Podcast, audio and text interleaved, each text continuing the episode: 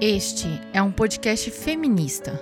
Aqui evidenciamos as lutas das mulheres e, através de uma escuta ativa, buscamos novas percepções, novas inquietações e novos olhares.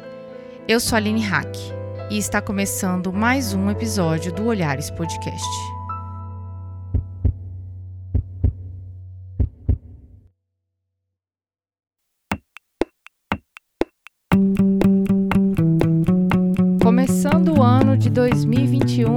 Nova identidade sonora, mas as pautas não se esgotam. E sim, começamos esse ano com um tema que é importantíssimo para nós feministas: esse tal feminismo liberal. Mas antes, só lembrando rapidamente, quem respondeu nossa pesquisa fica nesse episódio que mais para frente vamos revelar quem são as duas pessoas que ganharam os livros. E voltando à pauta, dentro das construções feministas, temos percebido diversas críticas a um feminismo que valoriza privilégios e se reconfigura tanto ao ponto de ser antifeminista para aquilo que nós gostaríamos de construir. Então não é só falar sobre mulheres? O que, que significa tudo isso? Espera, o feminismo liberal não tem a ver com liberdade? Estas são apenas algumas perguntas que precisam ser respondidas. E nossa convidada vai mais a fundo para dizer como essa reviravolta vem acontecendo. Seja bem-vinda de volta ao Olhares. Para quem ainda não te conhece, se apresente.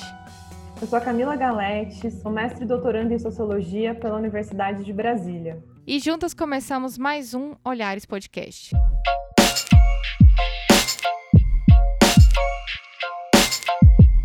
Para quem não reconheceu a voz da Camila, Camila esteve conosco no episódio do Direito à Cidade, um episódio fantástico. Está aqui de novo, brilhando no Olhares. Camila, obrigada pela sua participação. Hoje a gente vai falar sobre um tema polêmico aqui, porque é um tema que é debatido por muitas feministas, feminista interseccional, feminista negra, feminista latino-americana. Hoje nós vamos falar sobre o feminismo liberal. Só que aqui no Olhares a gente sempre parte daquele, daquele conceito, né, daquela ideia base para entender por que, que a gente está falando sobre esse tema, por que, que esse tema é, chegou aqui no Olhares, né? E tudo parte de uma história, de um lugar na história, de mulheres que começaram a falar sobre feminismo para a gente chegar lá nas nossas críticas, né? Que é, eu acho que é a cereja do bolo nos episódios do Olhares são as críticas finais. Então vamos começar do começo, né? Do lugar histórico. Vamos falar um pouco aqui para os nossos ouvintes o que, que é liberal, liberalismo, como é que o feminismo chegou nesse lugar, né? É uma luta política, é uma, é um, uma construção das ciências sociais, como é que é? Bom, Aline, é sempre um prazer conversar com você. Eu sou muito fã do Olhares e hoje esse tema que a gente vai discutir é muito caro a mim, porque diz respeito à minha pesquisa de doutorado que está em andamento, né? Então, quando eu entrei no, no doutorado em 2018, eu me questionei, né? Por que, que há uma escassez de, de literatura que, que, diz respeito a antifeminismo? Ou, ou por que, que a gente não volta os nossos olhares né, para um feminismo liberal e o impacto desse é, no atual contexto. E aí, diante o aumento de representatividade feminina no Congresso 2018, que durante muito tempo ficou estacionada nos 9%, e aí nas eleições de 2018 aumentou para 15%, o que eu percebi é que esse aumento veio acompanhado de uma ascensão também de atrizes que estão atreladas a partidos de direita e centro-direita. E perante isso eu me questionei, né? É, como que se dá a participação dessas mulheres? Por que, que muitas delas é, partem do pressuposto que não existem desigualdades de gênero e isso fica muito evidente nos seus discursos? E a partir disso, eu resolvi discutir, analisar essas parlamentares e entrei nesse emaranhado do feminismo neoliberal e, de quebra, caí no antifeminismo. E o que, que é esse termo liberal? Porque para a gente falar de neo, neo é novo, né? Então vamos, vamos começar falando do liberal. Quando surgiu a ideia do liberal? O que, que é o feminismo liberal? Bom, é, o liberalismo, de modo geral, né, é, quando a gente fala de liberalismo, a gente está falando principalmente de um liberalismo econômico, que foi pautado muito no, nas ideias de Adam Smith, David Ricardo, e eles articularam com, com doutrinas filosóficas que se pautavam na questão de que a defesa do livre mercado deveria estar em evidência, a propriedade privada foi defendida. Só que no liberalismo, a liberdade da ação individual estava em evidência. E por isso que isso se diferencia de um feminismo neoliberal que a gente vê hoje. Mas antes de entrar nessa seara, você me questionou a respeito desse feminismo liberal, e eu gostaria de trazer aqui é, a Cinzia Arruza, que é uma filósofa e ativista feminista, porque num livro dela, ela, ela relata como se deu essa, é, esse nascimento, né, o surgimento do feminismo, que foi num período crucial da nossa história, foi um período de revolução burguesa. Então, esse feminismo logo entrou em contato com essas mobilizações e revoluções sociais. Nesse primeiro momento, o feminismo ele se consolidou como um feminismo liberal, no sentido que ele concentrava suas demandas em dois principais eixos o primeiro, relacionado ao acesso, o acesso à educação, e o segundo, o acesso à cultura. Isso se deu principalmente num contexto francês, né? então a gente tem várias ativistas e figuras que se evidenciaram nesse, nesse contexto, como a Mary Oldstonecraft, foi uma figura muito emblemática.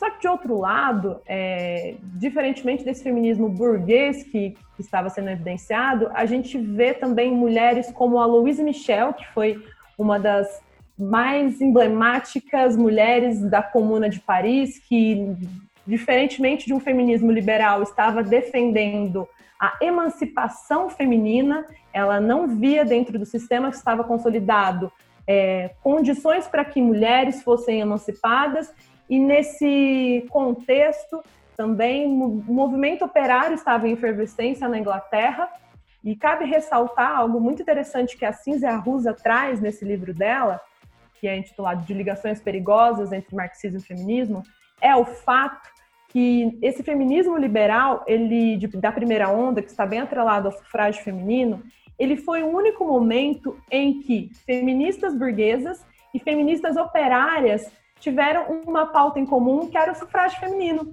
Então, figuras como a Clara Zetkin, dentre outras comunistas, socialistas, elas defendiam o direito ao voto.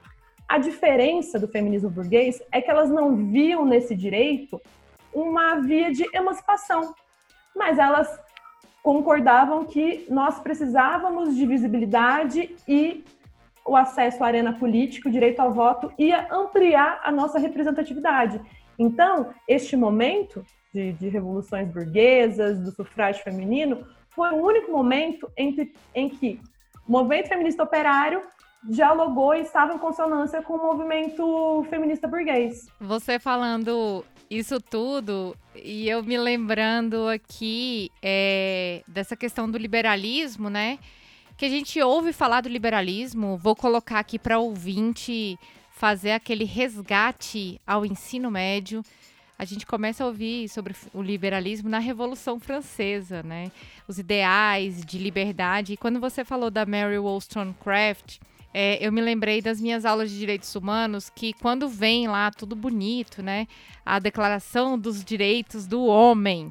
E, e, muitas vezes a gente não aprende, né, que existiram mulheres como a Olympe de Gouges e a Mary Wollstonecraft que estavam dentro desses locais burgueses, né? Eram mulheres burguesas com acesso à educação, que tinham condições de estar tá reivindicando, escrevendo, fazendo seus panfletos, né?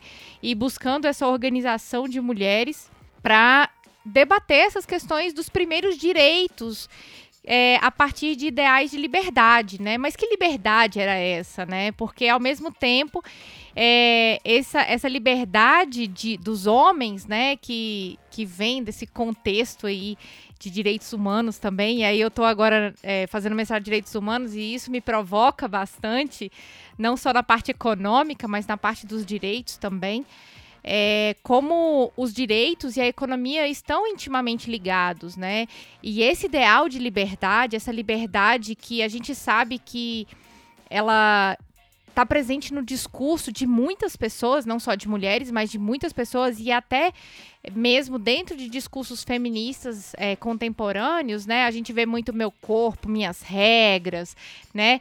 Mas é, que é, tem essa origem histórica da liberdade, mas que é uma liberdade que não é plena, né?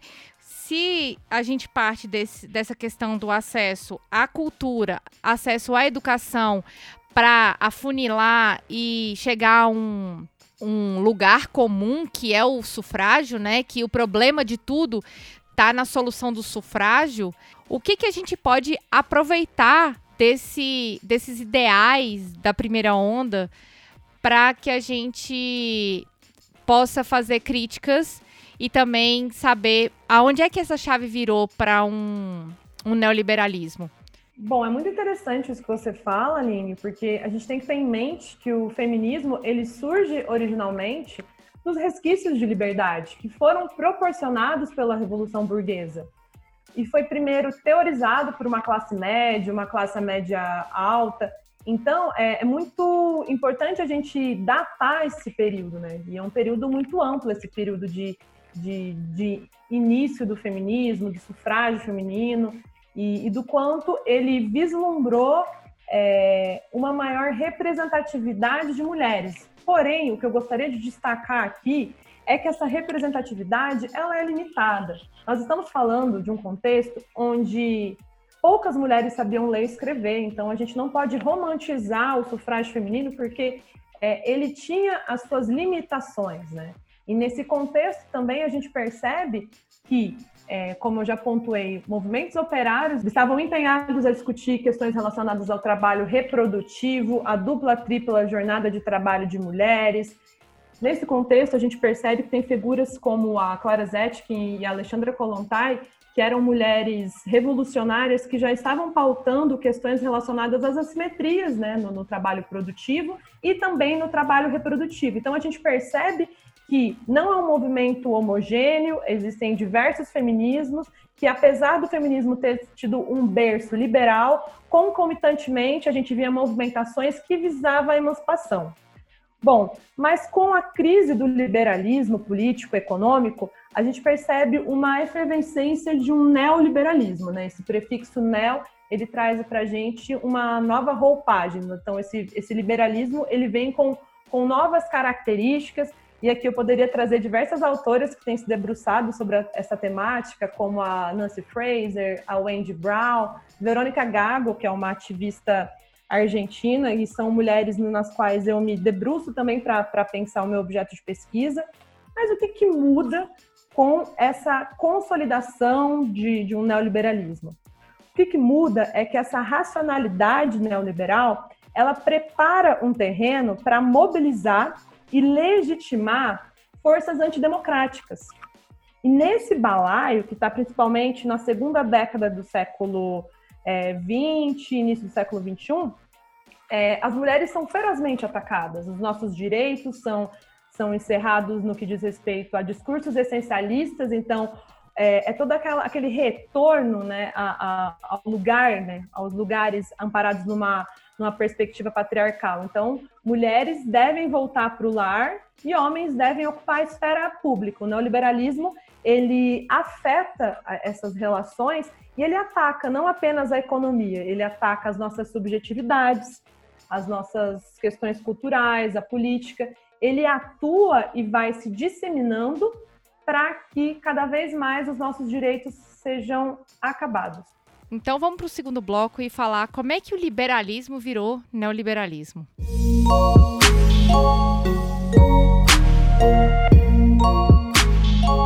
Começando o segundo bloco, é... Camila, você falou alguns termos aqui que eu fiquei assim instigada. Você falou é, que o liberalismo virou neoliberalismo agora na segunda metade do, do século XX e agora, e, e agora nosso lugar na história é século XXI, né? Falou um pouco de retrocesso em relação a direitos, discursos essencialistas. Falou também é, sobre essa resposta né, de colocar mulheres de volta no espaço privado quando desde lá, né, da questão do, do, do feminismo liberal, né, da, da, discussão sobre o lugar da mulher, o, a questão do movimento de representatividade, de trabalho produtivo, reprodutivo. Vamos fazer agora um, uma linha para a gente tentar entender como é que isso aconteceu, porque assim, as mulheres estavam conseguindo alguns direitos. Conseguiram e nós podemos, nós estamos aqui para provar, somos provas vivas que esses direitos aconteceram. É, mulheres, é, meninas e meninos hoje têm direito à educação básica, têm acesso à educação da mesma maneira, né? Da mesma maneira, eu dizendo, têm o mesmo direito na lei, né? Antigamente as mulheres não tinham acesso à educação, hoje meninos e meninas têm o mesmo acesso à educação.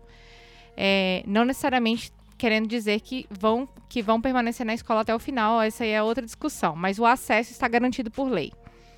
Nós sabemos que a cultura é um debate que precisamos ainda debru nos debruçar e ainda promover bastante discussão. E nós sabemos que o sufrágio, e aí a gente está falando aqui em questão de direito ao voto, foi alcançado pelas mulheres, mas ele foi alcançado na sua integralidade com a Constituição de 88, e eu acho é, é muito importante colocar isso. Que ele foi alcançado na integralidade na Constituição de 1988, porque foi garantido a pessoas analfabetas. Então, mulheres que não tinham acesso à educação por outros motivos, não tinham sido educadas, alfabetizadas, tiveram acesso nesse, nesse, nesse momento. Bem, tem um movimento de economia também que garante essa questão do liberalismo. Colocando tudo isso dentro do mesmo lugar aqui para falar de feminismo.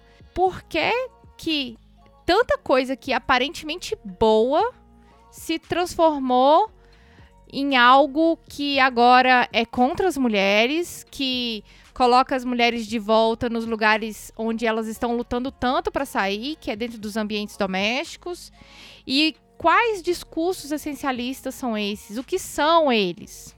Bom, acho que nessa conversa a respeito de liberalismo, neoliberalismo atrelado com, com as mulheres, a gente tem que ter em mente que no seio do, do, do liberalismo, a, a, moralidade tradicional ela é muito diferente do ideário de moralidade que foi criado a partir desse neoliberalismo que está em vigência em muitos países como o Brasil, né?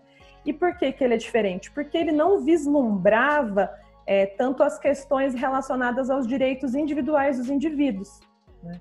Ele pautava mais sobre o quanto o mercado e a moral deveriam andar juntas como, uma, como formas singulares é, de provisão dos recursos para os seres humanos, né? E, e, isso começou a mudar quando esse liberalismo ruiu, aí acende um neoliberalismo, lá por volta de 1938, principalmente é, pela Escola de Chicago, uns economistas como Hayek, Friedman, que eles eram muito críticos à justiça social. É, eles propunham que moral e mercado andassem juntos e, a partir disso, ia gerar uma conduta muito evoluída e disciplinada para os indivíduos e a partir disso que começou a se consolidar uma relação de um conservadorismo mais, podemos dizer, hardcore no que diz respeito aos direitos humanos, e se consolidou né, esses, esses efeitos neoliberais que a gente está vislumbrando agora. E quais são esses efeitos no que diz respeito às mulheres? Né?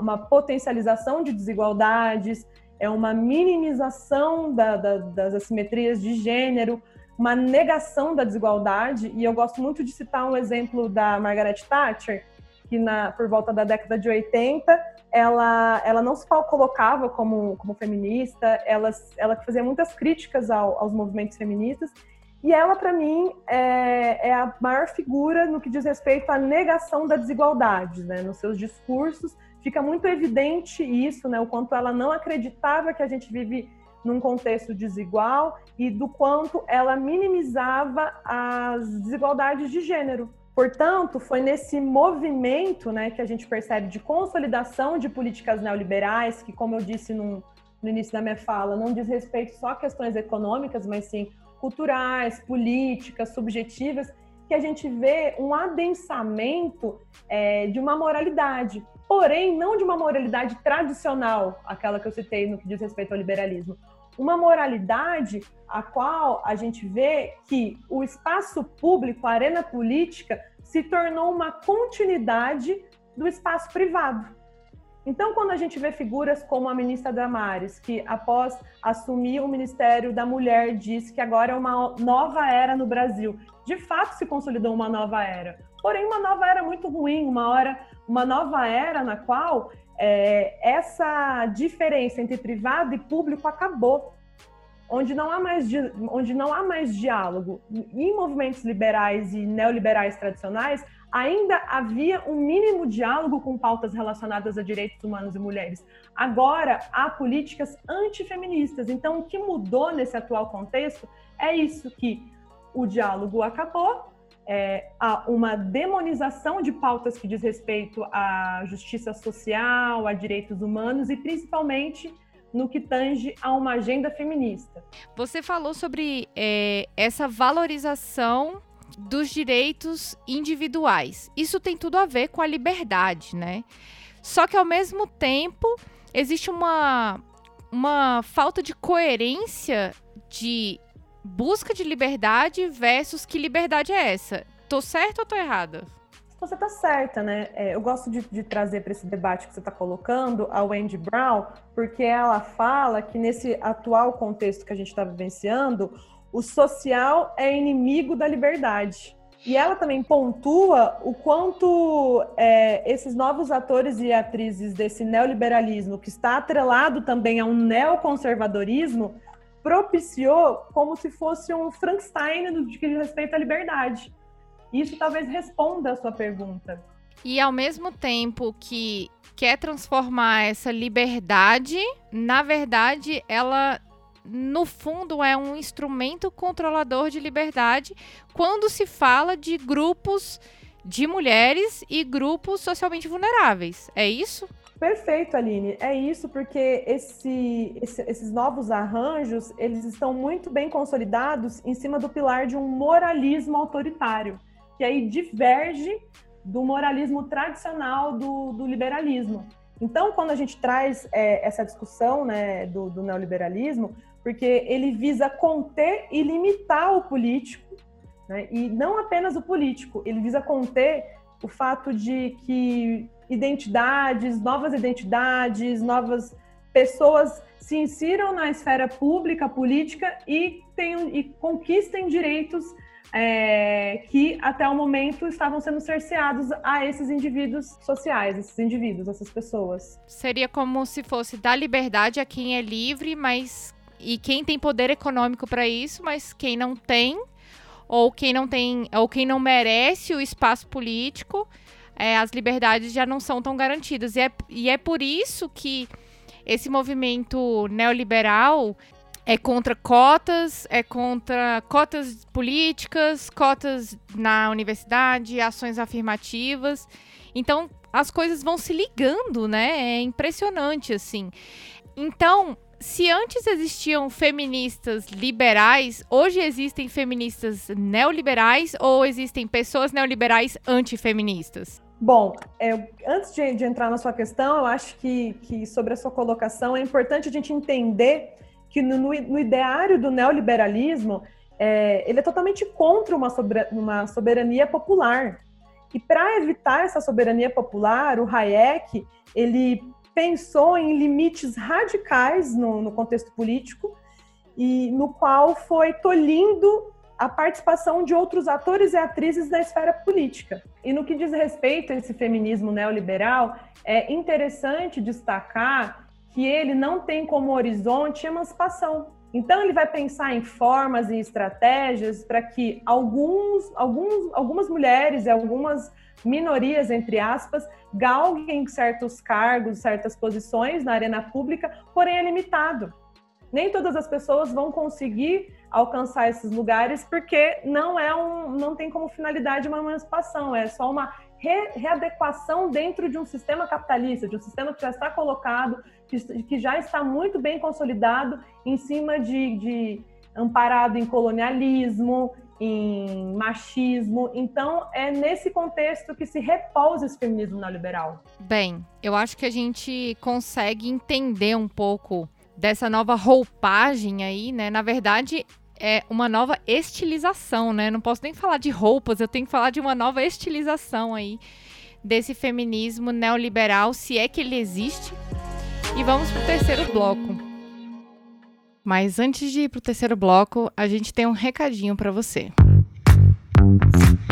Antes das férias, nós pedimos a vocês que respondessem a nossa pesquisa de ouvintes e, como recompensa, nós sortearíamos dois livros feministas autografados, que são da Manuela Dávila, Porque Lutamos, e os da Ana Emília Cardoso, que já esteve aqui no Olhares, Mamãe é Rock e Mamãe é Punk.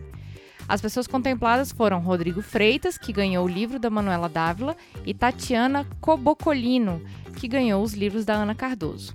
Parabéns! Confiram seus e-mails. Nós solicitaremos por lá os endereços para enviar pelos correios. Agradecemos também a participação de todos, todas e todes. E para quem gostou dessa nossa iniciativa, fiquem atentas. Esse ano está recheado de novidades para vocês.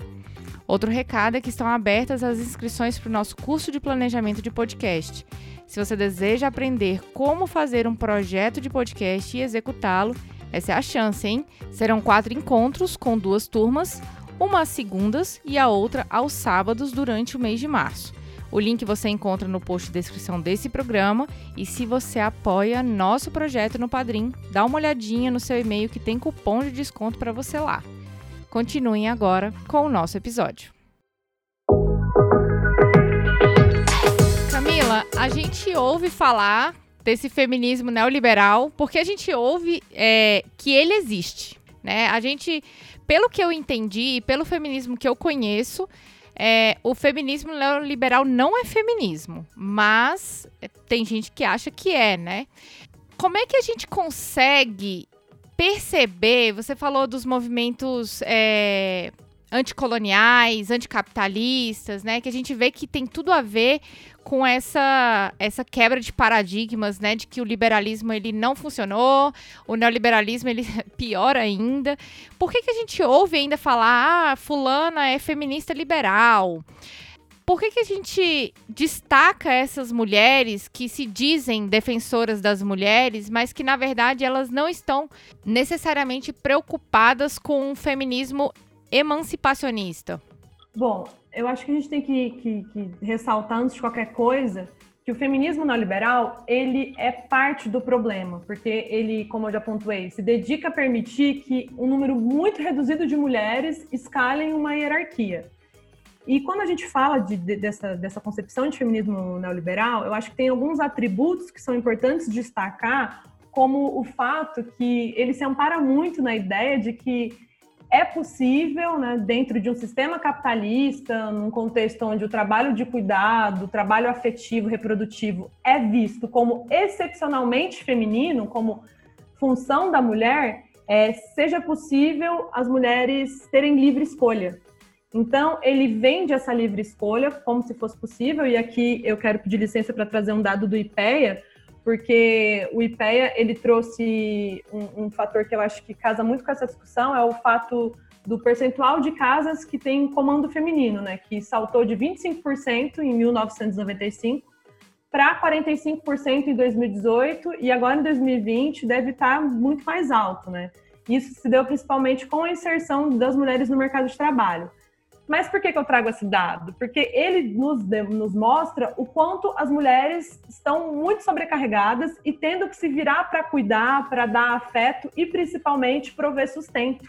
E como que a gente vai dar condições, livres escolhas às mulheres nesse contexto de dupla, tripla jornada? Sabe? Que mulheres a gente está falando? É, essas mulheres têm uma cor, essas mulheres têm uma escolaridade, então, essa governamentalidade neoliberal, ela traz a ideia de que a gente tem possibilidades, que a gente tem escolhas, que a gente pode se reinventar, é o famoso faça você mesmo, sabe? Como se isso estivesse possível para todas as mulheres, e não está. É como se fosse aquele. É, é só você estudar que você chega ao topo da empresa, né? E não conseguem perceber também que quem são as mulheres que chegam no topo da empresa, né? Normalmente são mulheres brancas, são mulheres herdeiras, são mulheres vindas de uma classe média, média alta, né?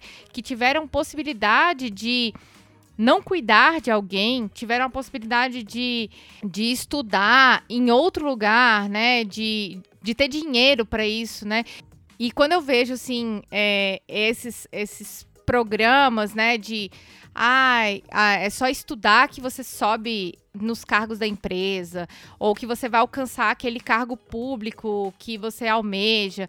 De quais mulheres nós estamos falando? Porque nós sabemos que dentro dessa escala, dentro dessas análises, você trouxe é, hoje uma análise do IPEA, mas nós sabemos que tem muitas análises aí sobre mulheres no mercado de trabalho que, que tem diferença de cor, tem diferença é, de classe social, né? Que essas mulheres tem mais dificuldades. E não existe essa meritocracia, sabe? A meritocracia, inclusive, é um conceito muito utilizado por essa pegada liberal, né? Que ela parte muito desse lugar de liberdade, que você pode fazer o que você quiser, como você quiser, quando você quiser, quando na verdade a sociedade te impõe muitos outros limites que não estão dentro desse discurso, né? Com certeza, e sobre, sobre isso, né, aspecto do, do excesso de livre escolha, eu acho que é bem interessante a gente trazer para esse, esse debate como o conceito de poder é mobilizado nessa lógica. E talvez seja o aspecto mais perigoso desse, neo, desse neoliberalismo, porque é, o, no que diz respeito ao, ao feminismo, né, o sujeito do, do feminino, porque é, nessa lógica o poder é cada vez mais compreendido como algo muito simples, como algo que pode ser escolhido, optado, porque é, nesse contexto, o sujeito neoliberal ele é livre, ele, se ele fracassar, é, a, a, culpa se dá só a ele, não, não, não é culpabilizado a, a, as questões relacionadas à economia, à, à sociedade. Né? Ele se ampara muito nessa questão da meritocracia, né? como se, se eu fracasso é porque eu não dei conta. E isso recai muito sobre nós mulheres, porque essa economia neoliberal ela depende do trabalho feminino e ela potencializa a feminização do trabalho, porque junto com ela vem uma precarização, uma flexibilização e os baixos pagamentos às mulheres nesse combo. E você trouxe outro aspecto que eu acho que é interessante também, né? É o fato que nesse contexto todo é esperado de nós mulheres que a gente mobilize muitas habilidades informais e emocionais, que a gente dê conta de tudo, sabe? E nesse contexto se mistura muito o privado e o público, o formal com o informal. E a nossa subordinação a tudo isso não tem limite, a gente não consegue ver limite nessa subordinação, porque a gente vai vai mergulhando, vai afetando as nossas subjetividades, nós mulheres vamos internalizando essas divisões sociais e hierárquicas de poder, e o neoliberalismo ele faz isso por meio de técnicas cotidianas, né? Enfim, é uma discussão muito muito ampla que, que eu adoro fazer, mas vamos seguir. E, e, você falando e eu lembrando também que eu acho que acontece com muitas mulheres, inclusive com muitas mulheres que escutam aqui o Olhares, que quando a gente começa a lidar com o feminismo, quando a gente descobre o feminismo, seja pelo discurso de uma pessoa que a gente admira, seja pelos ideais que a gente defende, né? É, muitas vezes a gente começa com essa pegada meio liberal mesmo. Meu corpo, minhas regras. Eu falei lá no início do programa, mas tem o lance do meu corpo, minhas regras. Tem a questão da, da, da liberdade de escolha, liberdade de escolher se vou ser mãe ou não. É, tá diretamente atrelada às questões do liberalismo. Mas na medida que a gente vai se aprofundando nos debates a respeito do, do feminismo, né, tendo uma, uma, um entendimento um pouco mais sistêmico, eu diria, né, que consegue perceber diversas camadas de opressão social que as mulheres sofrem, seja dentro do ambiente doméstico, seja nos espaços públicos, né? E aí a gente, quando fala de espaços públicos, a gente está falando de espaços eletivos, é, políticos, mas também espaços públicos de trabalho, direito à cidade, igual você participou daquele outro episódio. Esse ideal de liberdade, ele acaba se fragmentando porque não tem como a gente falar falar de uma liberdade de uma pessoa só. Não tem como a gente é, defender a, a nossa própria liberdade sem, sem pensar em quantas outras mulheres não têm acesso a essa liberdade e eu falei aqui a questão da, da, da, liberdade de ser mãe ou não, e, e nós sabemos que os debates é, neoliberais vão muito de frente à questão da, do controle dos corpos das mulheres, né? A questão do aborto, a questão é, do, do, do, controle sexual, né? E, e isso está intimamente ligado, até mesmo dentro daquela daquela, daquele fato que você falou, né? De que o público e o privado acabam se misturando. E parece que a luta das mulheres não deu certo nesse sentido, porque a, a gente lutou há tanto tempo, a gente está lutando há tanto tempo para justamente desvencilhar, quebrar esse, esse, muro de silêncio, esse muro de, de desigualdade que existe entre o público e privado para que eles sejam compreendidos da mesma forma. Mas no momento que esse, que esse limite é rompido, que esse muro é rompido, parece que fica tudo ruim, fica tudo pior. É, é uma impressão ou, ou, ou é real isso aqui? Bom, eu acho que é mais uma impressão, porque eu parto do pressuposto de que tudo isso que a gente está vivenciando, de uma ascensão neoconservadora, que está amparado nesse discurso antifeminista, é uma reação. E ele vem como política de reação a todos os nossos direitos conquistados, mulheres, negros e negras, enfim, a, as supostas minorias, né, que não são minorias, e, e, e esses conflitos, eles são muito é, relacionados como uma política reativa, né, então, assim, é, eu citei a Wendy Brown e ela fala num determinado momento do livro dela sobre é, nas ruínas do neoliberalismo, ela diz que é como se esses atores e atrizes que estão em evidência, eles pensassem assim, epa, essa galera já tem direito demais, vamos cortar as asinhas, porque as mulheres estão ocupando muitos cargos, as mulheres estão trazendo as suas agendas, evidenciando suas agendas, então a gente precisa reagir.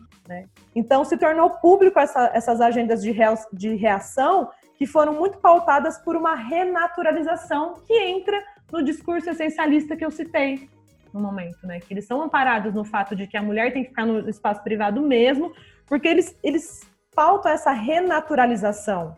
Ele se nutre a partir dessa renaturalização. Como é que a gente vai dizer assim para as mulheres agora nesse finalzinho de episódio, olha, tá tudo bem se você for liberar um dia. Existe vida pós-liberalismo, Camila?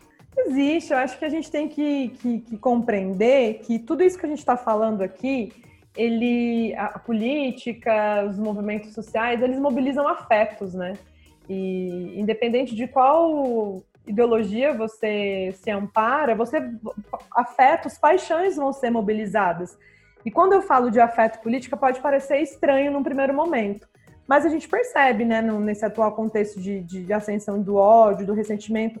Mas eu acredito que se a gente quer amparar essas mulheres que um dia se, se, se identificaram com esse feminismo neoliberal, a gente tem que partir do pressuposto de que qual que é a sua finalidade enquanto indivíduo, enquanto mulher? Você quer que todas as mulheres estejam em pé de igualdade?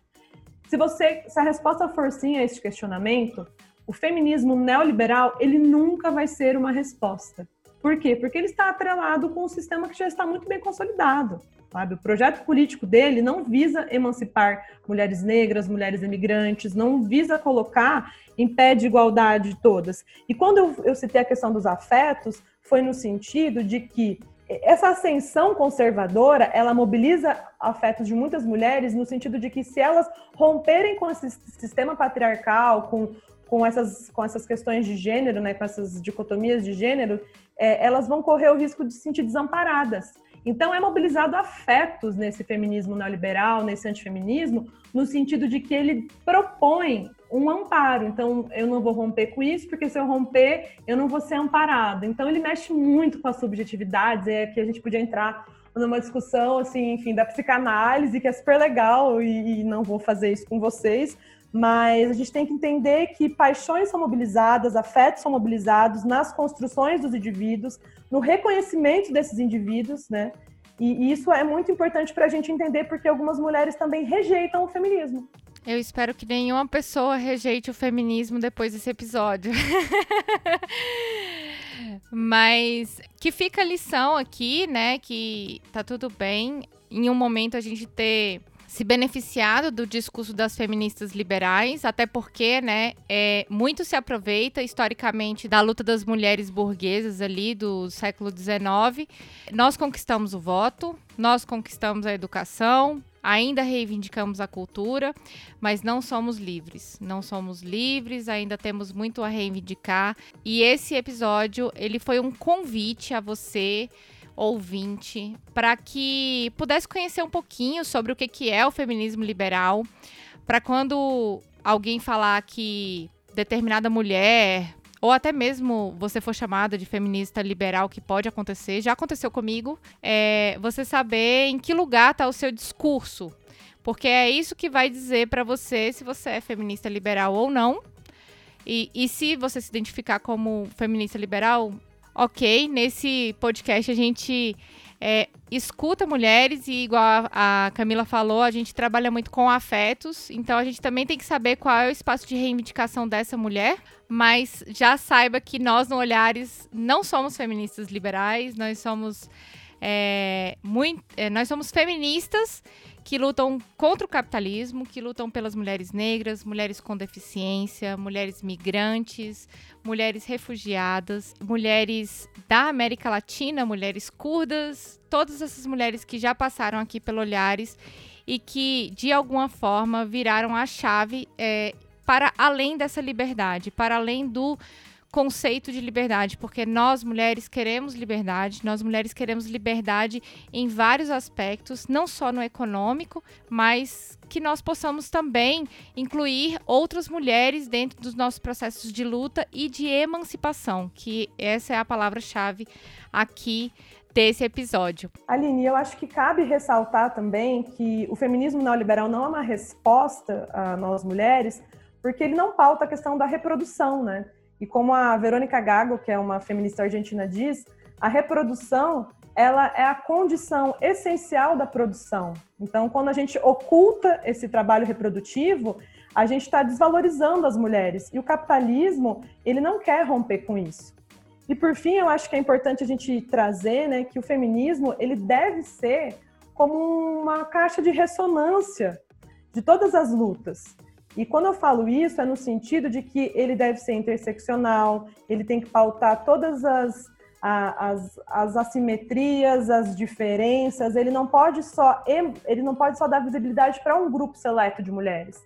Ele deve é, trazer emancipação para todas as mulheres. Então, quando eu falo que o feminismo neoliberal não é a resposta, é porque ele está amparado a isso. Ele invisibiliza ainda mais o trabalho reprodutivo, e coloca em caixa as lutas das mulheres. Ele seleciona bem o que, que eles vão dar visibilidade. Bem, o papo tá bom, a gente poderia ficar conversando aqui durante umas duas horas, mas o nosso tempo é limitado, então vamos para o nosso bloco de indicações. E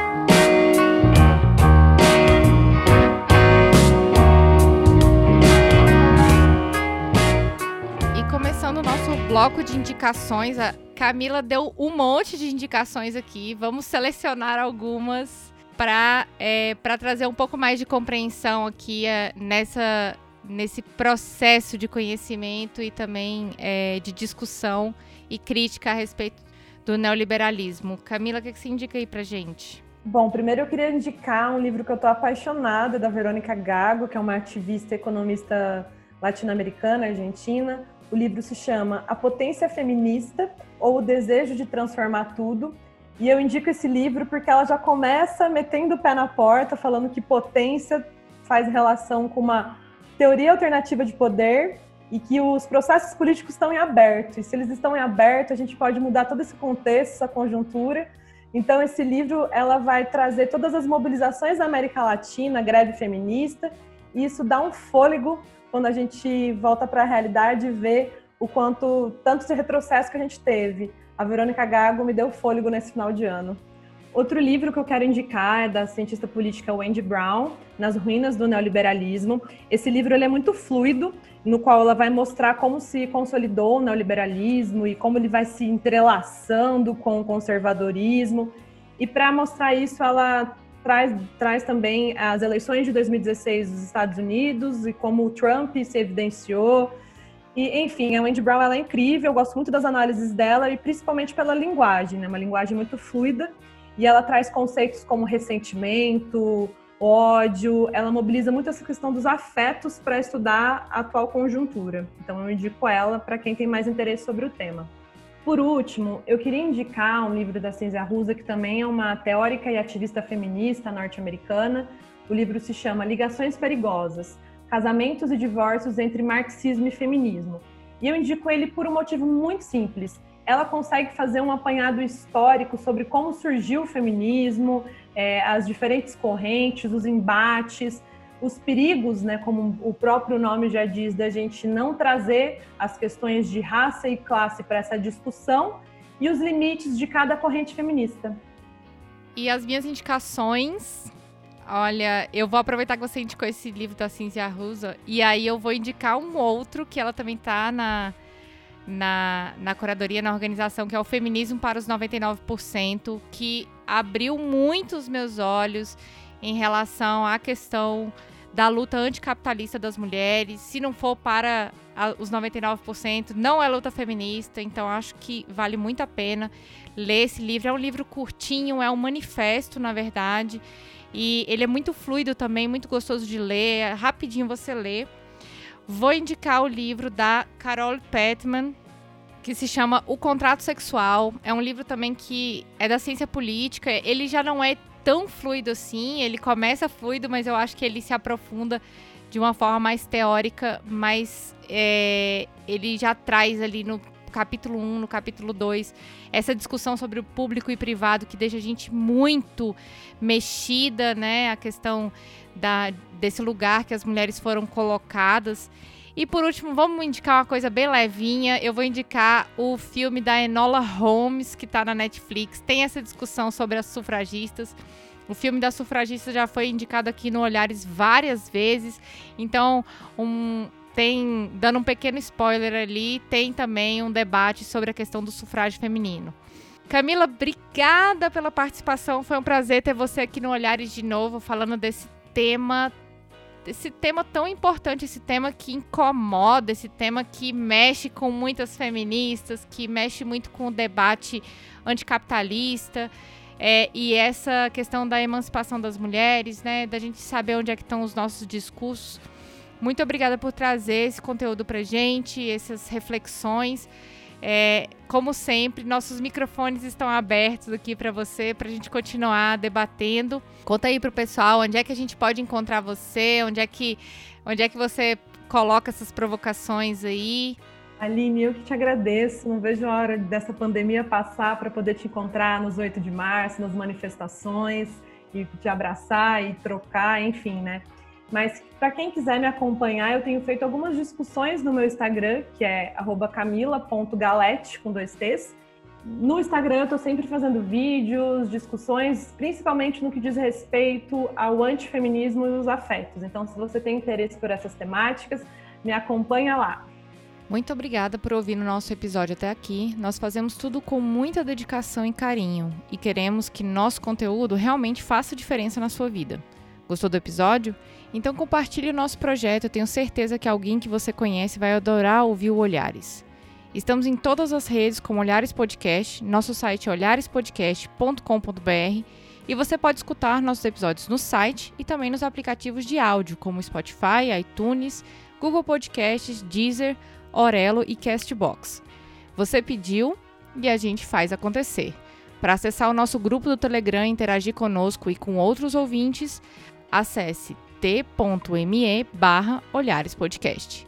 Quer ouvir mais mulheres? Sigam as hashtags Mulheres Podcasters, LGBT Podcasters, Podosfera Negra, Podcasters PCDs e Podcasters Periféricos e conheçam as vozes que precisam ser elevadas nessa mídia tão amada que é o nosso podcast. Nosso podcast é quinzenal, às quintas-feiras. Acesse o nosso site, assine o nosso feed e vem ver o mundo de um jeito diferente. Olhares Podcast. Só de ouvir, dá para ver que é diferente.